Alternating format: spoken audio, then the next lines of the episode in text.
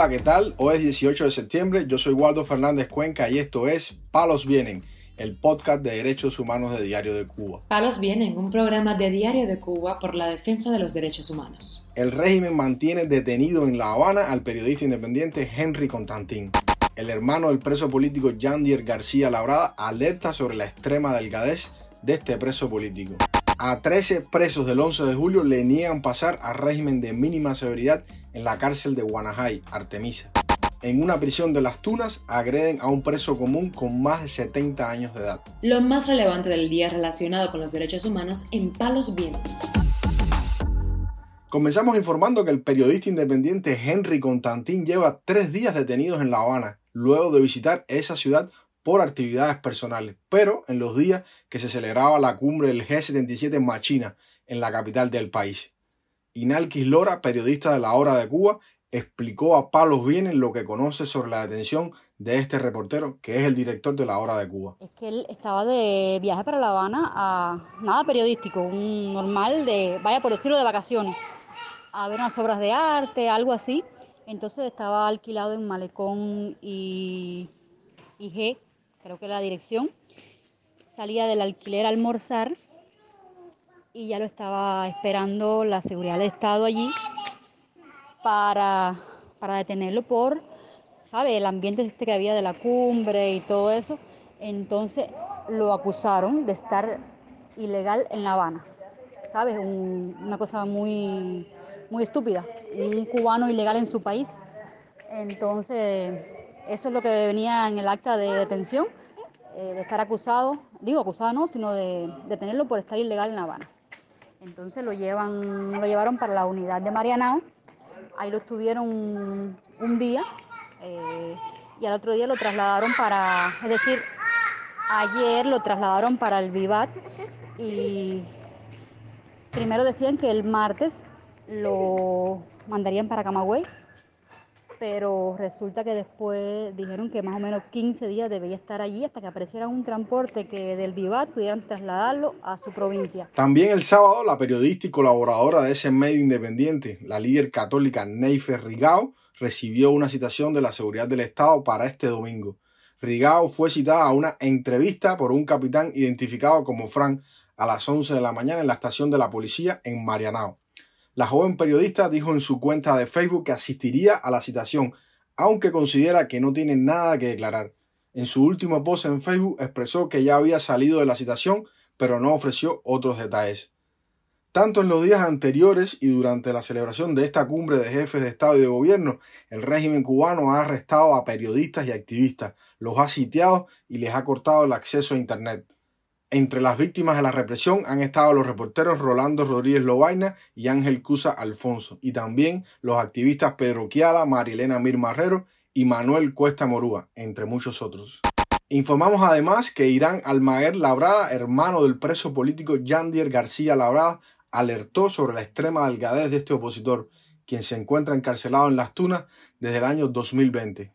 En unas declaraciones al portal Martín Noticias, el hermano del opositor y preso político expresó. Mi hermano sigue en un reclusorio eh, nombrado Guavinellón 8. El pasado 30 de, agosto tuvo visita.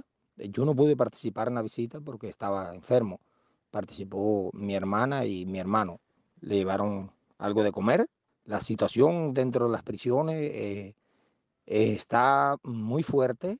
Cuba para mí es la prisión gigante esas son las pequeñas prisiones donde estás detrás de las rejas, como en el caso de mi hermano, injustamente por reclamar sus derechos.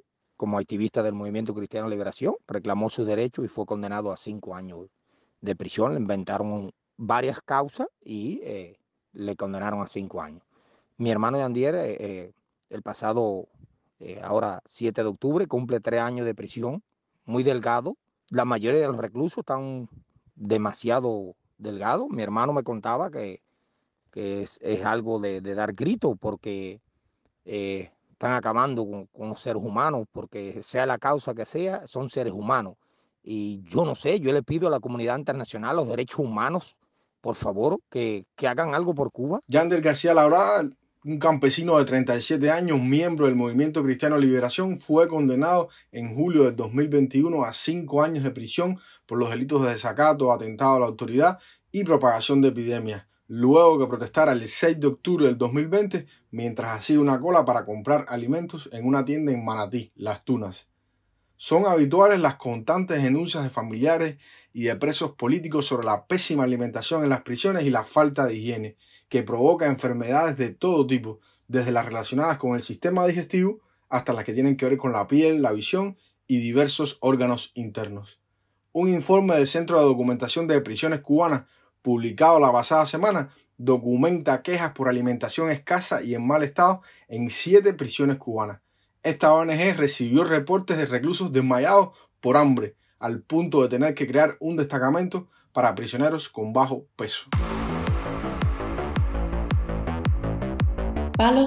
También damos a conocer que las autoridades judiciales negaron el cambio a un régimen de menor rigor a 13 de los participantes de las protestas del 11 de julio del 2021 encarcelados en el penal de Guanajay, en la provincia de Artemisa el portal Martín Noticias obtuvo la denuncia vía telefónica de Denis Hernández, uno de los presos políticos de la cárcel de Guanajay. Que en la prisión de Guanajay violan los derechos de los presos. Están abusando de la mínima de las condicionales. A Manuel Díaz Rodríguez, Mazola Beltrán, Omar Hernández Calzadilla, Ángel María Mesa, Lewin Mendoza y Efraín Duani los generaron sin indisciplina. Y otras personas como Víctor Alejandro, Alejandro Lechuga, Iván Hernández, Adrián Pérez, Heichel Saya, Lázaro Mendoza y Denis Hernández nos están denegando con indisciplina rebuscada. Pero los presos comunes por ejemplo, le dan todos los beneficios, todo lo que les toca correctamente. Tenían derecho al cambio de régimen. Por ejemplo, cambio de gama, por ejemplo, todos estamos en la misma prisión, aquí en los mismos destacamentos. Pero lo que pasa es que muchos de ellos no quieren llamar porque aquí leyeron un artículo que nos prohíbe hacer denuncias para otros lugares, o prohíben hacer esas grabaciones. Hay algunos de nosotros que no tenemos miedo y con la verdad vamos a ir hasta el final del mundo. Este recluso también denuncia la pésima y poca alimentación que reciben. Pues nos están matando de hambre. No tienen condiciones para tener tantos presos aquí en esta prisión, por ejemplo, hoy. Hoy solo dieron de desayuno un vaso de infusión, no dieron ni pan. Y cuando lo dan, este no pasa de los 30 gramos, cuando debería tener en realidad 60 gramos. Además que casi siempre está amargo. En las comidas deberían darnos 100 gramos de arroz y solo sirven unos 80 gramos. Y de plato fuerte, casi siempre lo que están dando es picadillo y una pasta que nadie sabe de lo que está comiendo. La comida está, está falta de sabor, no tiene proteína, no tiene vitamina. En resumen fuente, la alimentación está malísima, sirven demasiado poquito, no están ni cumpliendo lo que deberían servir. Esa alimentación yo no creo que tengan ninguna proteína, ni